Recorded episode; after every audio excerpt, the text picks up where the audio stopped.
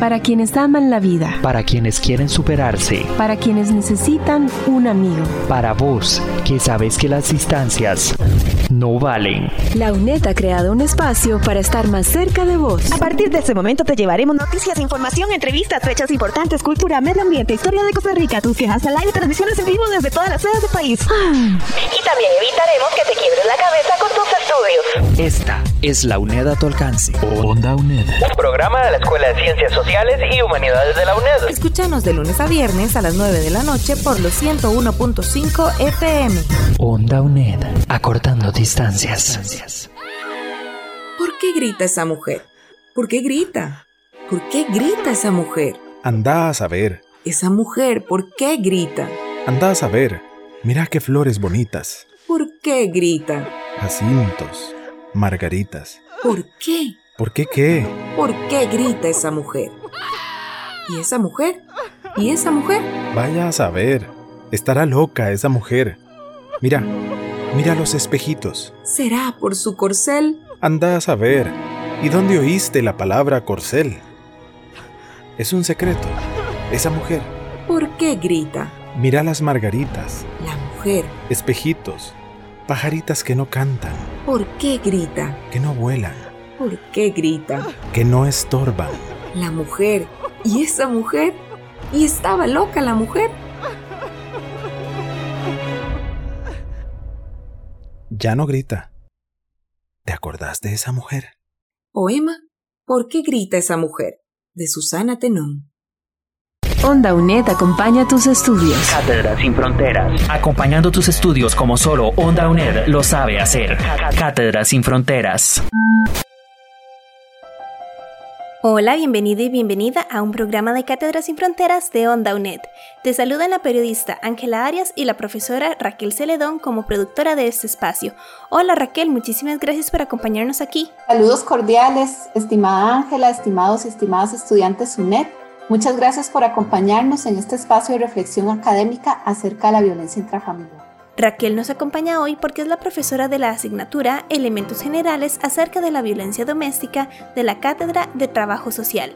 Antes de hablar con ella, te contamos qué es la violencia doméstica. Escuchas Onda UNED. ¿Sabías que la violencia es histórica y universal? De acuerdo a la Organización Mundial de la Salud, la violencia es el uso de la fuerza física o el poder en contra de otra persona, uno mismo, un grupo o una comunidad. Además, puede tener diferentes repercusiones físicas, emocionales, sexuales o de privación. Esto nos permite definir violencia intrafamiliar como la violencia que se da en el ámbito familiar o íntimo, se gesta en una relación desigual de poder generalmente infringida por hombres hacia las mujeres, niñas, niños, adolescentes y personas en condición de vulnerabilidad, como personas adultas mayores y personas con discapacidad. Cecilia Claramunt lo explica cuando dice que es todo acto u omisión que resulte en un daño a la integridad física, sexual, emocional o social de un ser humano en donde medie un vínculo familiar o íntimo entre las personas involucradas. Esta información la podés encontrar en la antología Elementos Generales acerca de la violencia intrafamiliar. Estás escuchando Onda UNED. Acortando distancias. Muchas gracias por seguir con nosotros en Onda UNED. Hoy conversamos con la profesora Raquel Celedón de la asignatura Elementos Generales acerca de la violencia doméstica. Raquel, ¿qué tipos de violencia existen? Bueno, en este tema es muy importante, en primer lugar, entender claramente el concepto acerca de la violencia intrafamiliar, como ya lo vimos en el apartado anterior. La violencia se da en el ámbito familiar, en el ámbito íntimo de las personas. Se gesta precisamente en una relación desigual de poder esta relación desigual de poder, generalmente infligida por hombres, hacia los grupos más vulnerables. Ahí podemos encontrar mujeres, niñas, niños, adolescentes y personas en condición de vulnerabilidad, así como personas adultas mayores y personas con discapacidad. Como bien nos indica la experta en el tema, Clara Moon, es todo acto o omisión que resulte en un daño a la integridad física, sexual, emocional o social de un ser humano, en donde medie un vínculo familiar o íntimo entre las personas involucradas. Es muy importante que toda la información que estamos compartiendo de día de hoy, la reflexión acerca del tema de la violencia, lo puedes encontrar en la antología de elementos generales acerca de la violencia intrafamiliar de la Universidad Estatal a Distancia. Los tipos de violencia varían de acuerdo a las personas afectadas. Eso nos permite entender si la violencia está dirigida en primer lugar hacia las mujeres, hacia los niños, hacia las niñas, hacia los adolescentes. Eso es de acuerdo a la persona que está afectada en ese momento. También se puede definir el tipo de violencia de acuerdo a la gente. Y cuando hablamos de la gente, es si esta violencia es autoinfligida, es decir, la persona es la que genera un acto de violencia contra sí misma, si es interpersonal, es decir, también si la persona es receptora de violencia desde otra persona o colectiva, es decir, cuando es la sociedad la que actúa como un agente violento contra la persona. ¿Y qué tipos de violencia intrafamiliar se dan? Es importante en el tema de los tipos de violencia intrafamiliar comprender cada uno y los conceptos asociados a los mismos. Hay definiciones específicas que nos brindan los autores y las autoras en relación al tema. En esta particular, en la antología, vas a encontrar que la violencia física se define como cualquier acción u omisión que arriesga o daña la integridad corporal de una persona. Probablemente es el tipo de violencia que todos nosotras y nosotros identificamos de una manera más visible, más evidente. La violencia psicológica en esta parte es un poco distinta porque no necesariamente la vas a observar, la vas a ver, la vas a tener eh, precisamente enfrente. Más bien se define como esa acción u omisión destinada a degradar, a controlar las acciones, los comportamientos, las creencias y las decisiones de otras personas. Esto por medio de la intimidación, la manipulación, la amenaza. Esta amenaza puede ser directa o indirecta o cualquier otra conducta que implique un perjuicio en la salud psicológica y la autodeterminación de una persona y de su desarrollo personal. Son los mensajes, es la manipulación, es el hacer creer a una persona que es menos, afectar su autoconcepto, sus posibilidades de desarrollo personal a partir precisamente de darle mensajes negativos, violentos hacia esa persona. La violencia sexual es la acción que obliga a una persona a mantener contacto sexualizado, físico o verbal, a participar en otras interacciones sexuales mediante el uso de la fuerza, la intimidación, la coerción, la manipulación, la amenaza o cualquier otro mecanismo que anule o limite su voluntad personal. También en este tema es importante indicar que la violencia sexual se puede entender cuando la persona agresora obliga a la agredida a realizar alguno de estos actos con terceras personas.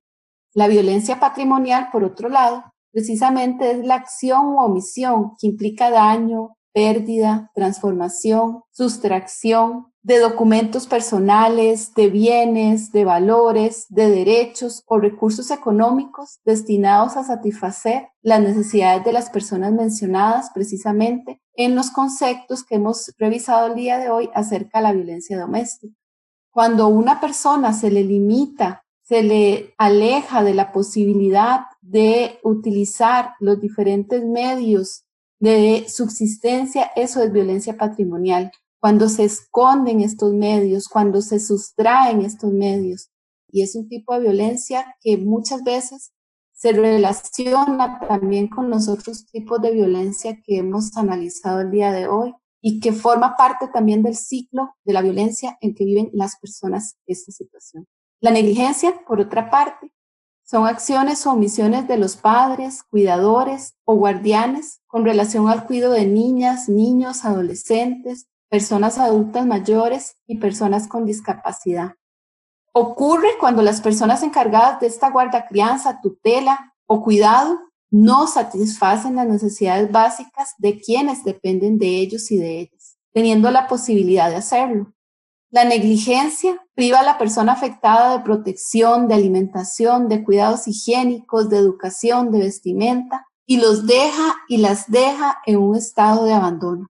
El comprender los tipos de violencia intrafamiliar nos hace reflexionar precisamente a que la violencia intrafamiliar es un tipo de violencia que se ejerce a través de la legitimización social de las relaciones de poder.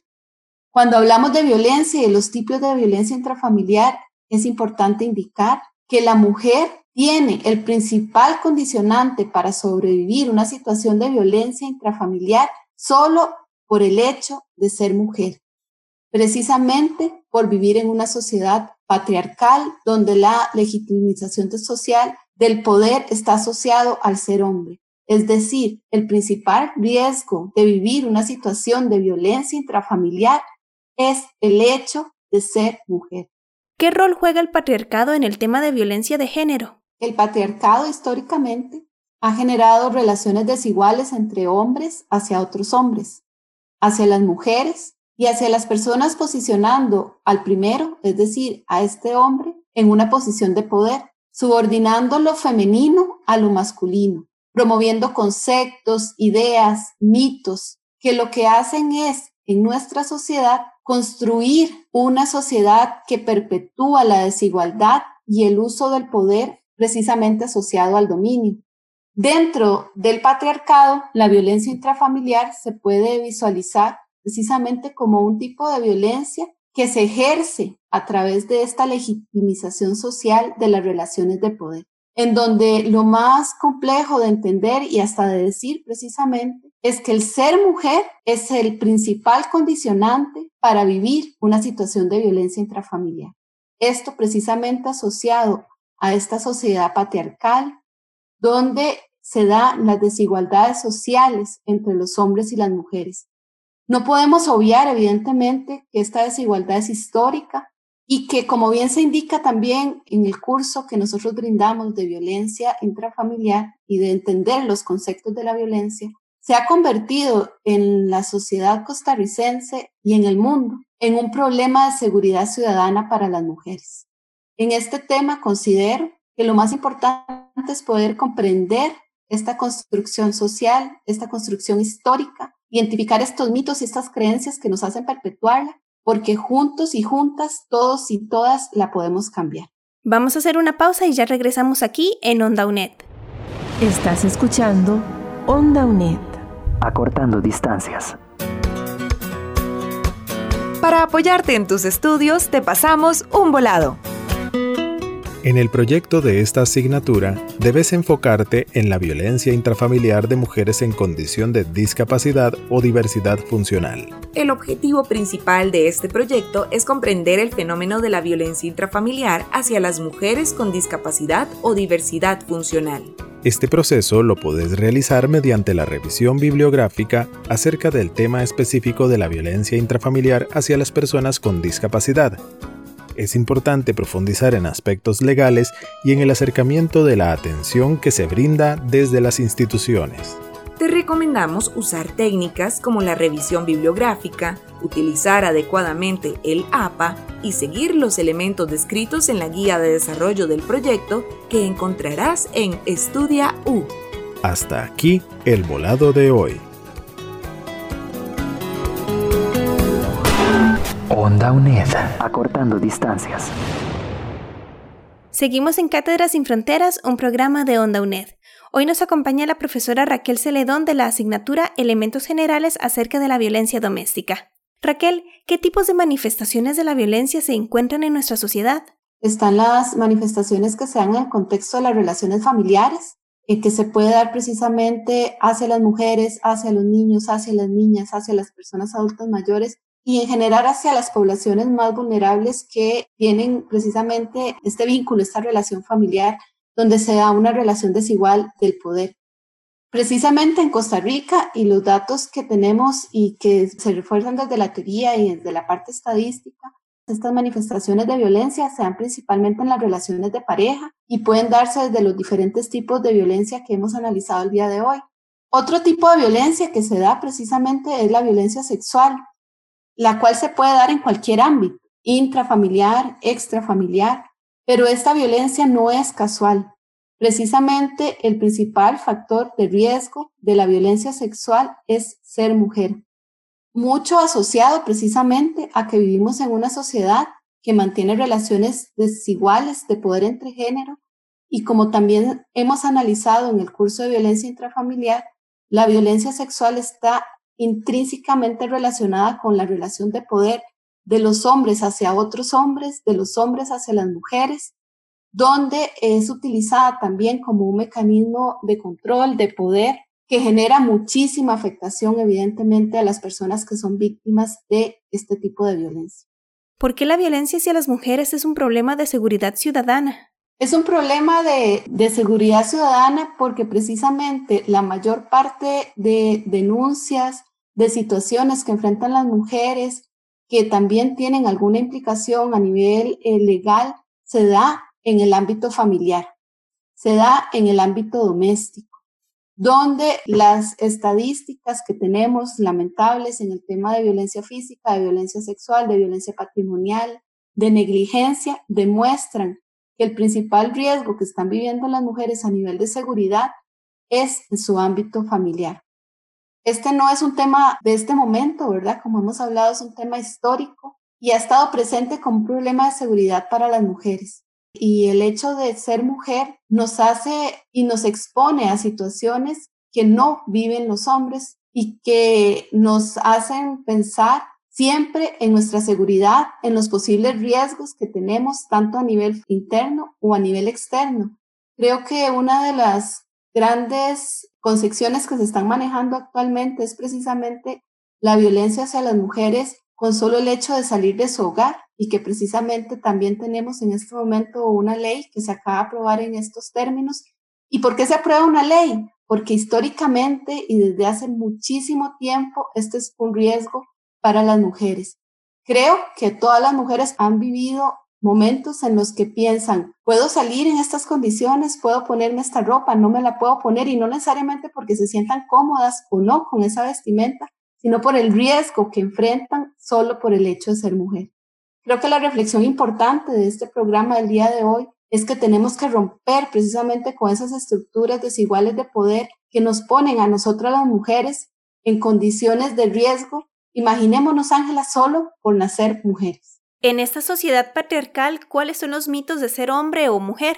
Hay mitos y, realidades muy asociadas en la sociedad patriarcal precisamente que perpetúan las eh, conductas violentas.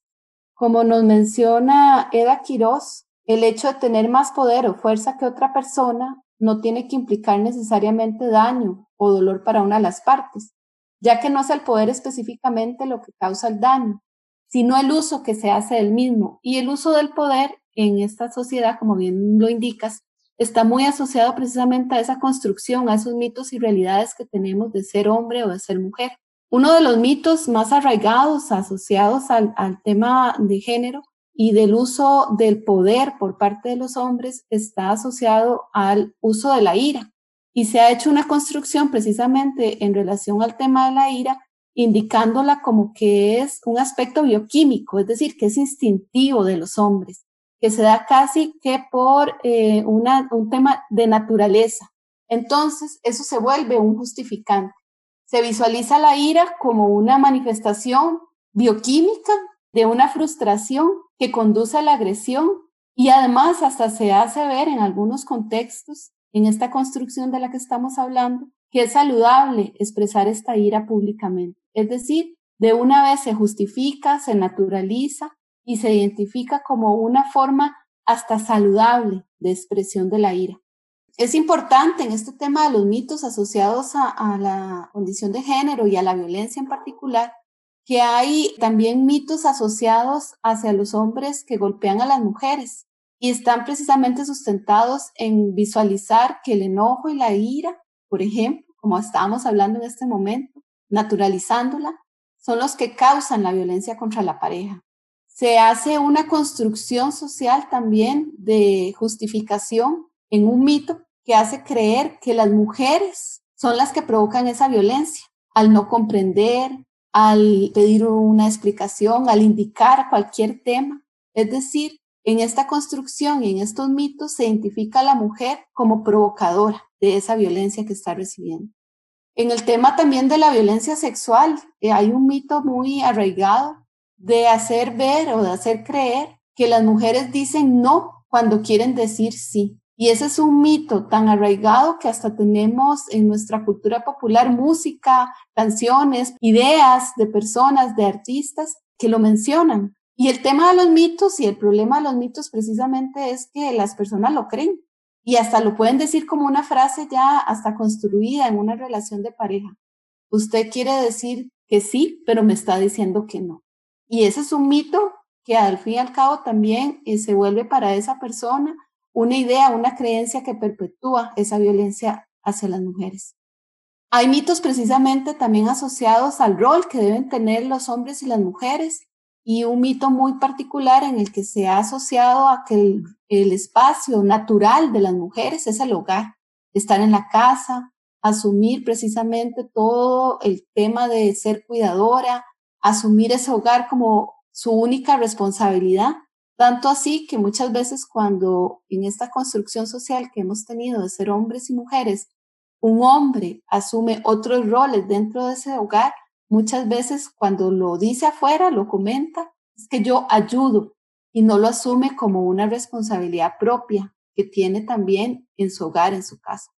Y hay un mito muy complejo que perpetúa precisamente estos temas de violencia y, del uso inadecuado, como les mencionaba que decía Eda Quiroz del poder, en el que hasta se hace creer que a veces es necesario usar la violencia. Para poder yo generar un cambio en esa persona, un cambio en esa actitud, en esa, en esa mujer, en ese niño, en esa niña que yo como persona que ejerzo mi poder debo generar, hacer, justifico que es necesario usar la violencia si no, no va a desarrollar esa acción, ese desarrollo que yo quiero que tenga esa persona desde la violencia. Y así se justifica. Se dice, yo soy violento con usted porque necesito cambiarlo. Así lo justifica mentalmente o hasta así lo puede justificar verbalmente en una relación de poder y de violencia. Estos son mitos que no solo están asociados al tema de género, sino precisamente a cómo ese tema de género se relaciona con el tema del poder. Y nos podemos preguntar, Ángela, precisamente estos mitos, ¿de dónde surgen? Y precisamente surgen de esta construcción social histórica que hemos estado hablando del rol de los hombres y de las mujeres en esta desigualdad social en la que vivimos. Desde que nacemos, ya sea hombre o mujer, se da una serie de construcciones a partir de la identidad masculina. Cuando entendemos la construcción de la identidad masculina o de la identidad femenina, es importante hacerlo desde un enfoque de género, comprendiendo el tema del patriarcado que hemos estado hablando del día de hoy y precisamente analizar cuál es esa incidencia que tiene en la vida pública y privada de las personas. A los hombres se les ha construido precisamente desde este enfoque de género y desde esta sociedad patriarcal con el concepto de sí mismos de que ellos no pueden tener nada, ninguna característica que lo asocie a lo femenino, que su rol como hombres es de fecundar, procrear, proveer y proteger a las mujeres y a las eh, poblaciones más eh, vulnerables. Se les da desde que nacen en esa construcción, desde el patriarcado, una visualización de sí mismos como el jefe, el que debe tener el timón principal de los grupos o de los espacios donde esté esa persona. Se incita a que ese hombre en esa construcción de la identidad masculina sea agresivo, que siempre esté listo para tener sexo y que además debe ser exitoso en el trabajo, en lo económico. La masculinidad, precisamente, que se desarrolla desde el patriarcado, se basa en excluir de lo masculino todo lo que se asocia en esa construcción de lo femenino.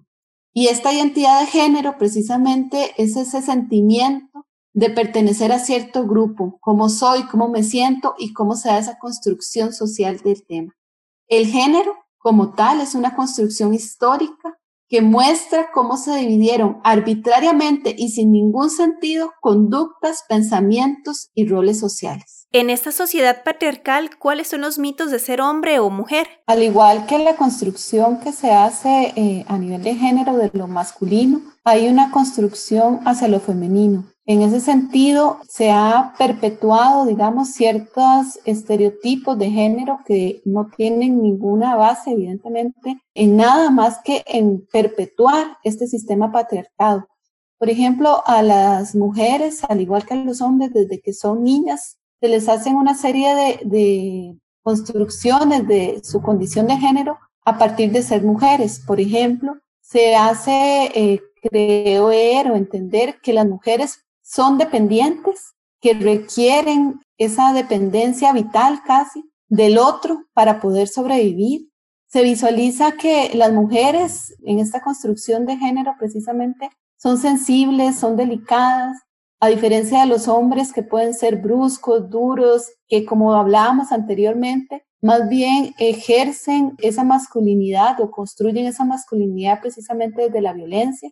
Se nos instruye casi que desde que somos niñas precisamente a que somos cuidadoras del otro, de la otra, tanto así que es tan común y tenemos tan interiorizado hasta desde el nivel del juego el rol que pueden tener precisamente las niñas con sus juguetes, con los pequeños bebés que se les compran, los carritos, eh, las cocinitas, y esto asociado a ser niña. Qué diferente sería precisamente que estos juegos asociados al género desde la niñez fueran compartidos y que precisamente los niños y las niñas pudieran construir esa identidad de género desde lo que todos ocupamos en algún momento, ser cuidador o cuidadora. Pero precisamente en este rol eh, de género que se le da a las niñas, el ser cuidadora está asociado a ser mujer nuevamente, en esta construcción de género. Las mujeres se les visualiza en un ámbito a lo interno, hacia la familia, hacia la casa, hacia el hogar, y en esa construcción de género a los hombres, precisamente como hablábamos, hacia afuera, hacia la calle, no necesariamente con ese ámbito desde lo familiar. Y además es muy importante y muy interesante cómo estos estereotipos eh, reconstruyen nuestras relaciones entre hombres y mujeres y cómo estos mitos, hábitos o rasgos que se dan pues, asociados a nacer hombre o mujer van construyendo una sociedad que se basa en la desigualdad y que además sin ninguna razón nos asigna características o comportamientos solo por el hecho de ser mujer. Y como visualizamos estos mitos hacia las mujeres en la parte o en el tema de violencia, lo que genera es posteriormente también una serie de pensamientos, conductas que nos complejizan las posibilidades que tenemos ya intrínsecas de responder a las diferentes situaciones de violencia a las que una mujer se puede enfrentar en su vida. Raquel, muchísimas gracias por habernos acompañado aquí en Onda UNED. Muchas gracias, Ángela. Agradezco muchísimo el espacio porque precisamente este tema de la violencia es necesario hablarlo, entenderlo, comprenderlo, porque es la única forma en la que podamos generar cambios desde lo interno hacia afuera. Comprender nuestra concepción de ser hombre, de ser mujer, comprender este, esta sociedad patriarcal en la que vivimos para generar cambios y hacer construcciones sociales distintas de lo que es ser hombre o ser mujer en nuestro país. Muchas gracias por el espacio. Estás escuchando Onda UNED. Acortando distancias. Conocer el tema de la violencia nos da un poder transformador el que comprendamos los conceptos, las dinámicas y la construcción social asociadas al género y a la violencia nos permite revisarnos, analizar nuestra propia historia y reconstruirnos como una sociedad más justa desde un enfoque de derechos humanos. Escuchas Onda UNED. Muchísimas gracias por habernos acompañado hoy en Onda UNED. En esta producción participaron Diana Bokenford, José Navarro y Tamara Peña como locutores, la profesora Raquel Celedón como productora y especialista de contenido y Ángela Arias en grabación y edición. Te recordamos que este programa lo puedes escuchar en el sitio web ondaunet.com en donde vas a encontrar muchos otros programas de radio para complementar tus estudios. Muchísimas gracias por tu compañía y nos escuchamos en el próximo programa. Esto ha sido Cátedras sin Fronteras, acompañando tus estudios como solo, Onda, UNED, lo sabe hacer. Para vos, que sabes que las distancias no valen. Esta es la UNED a tu alcance. Onda UNED. Escúchanos de lunes a viernes por los 101.5 FM o desde cualquier computadora en el mundo por ondauned.com. Onda UNED, acortando distancias.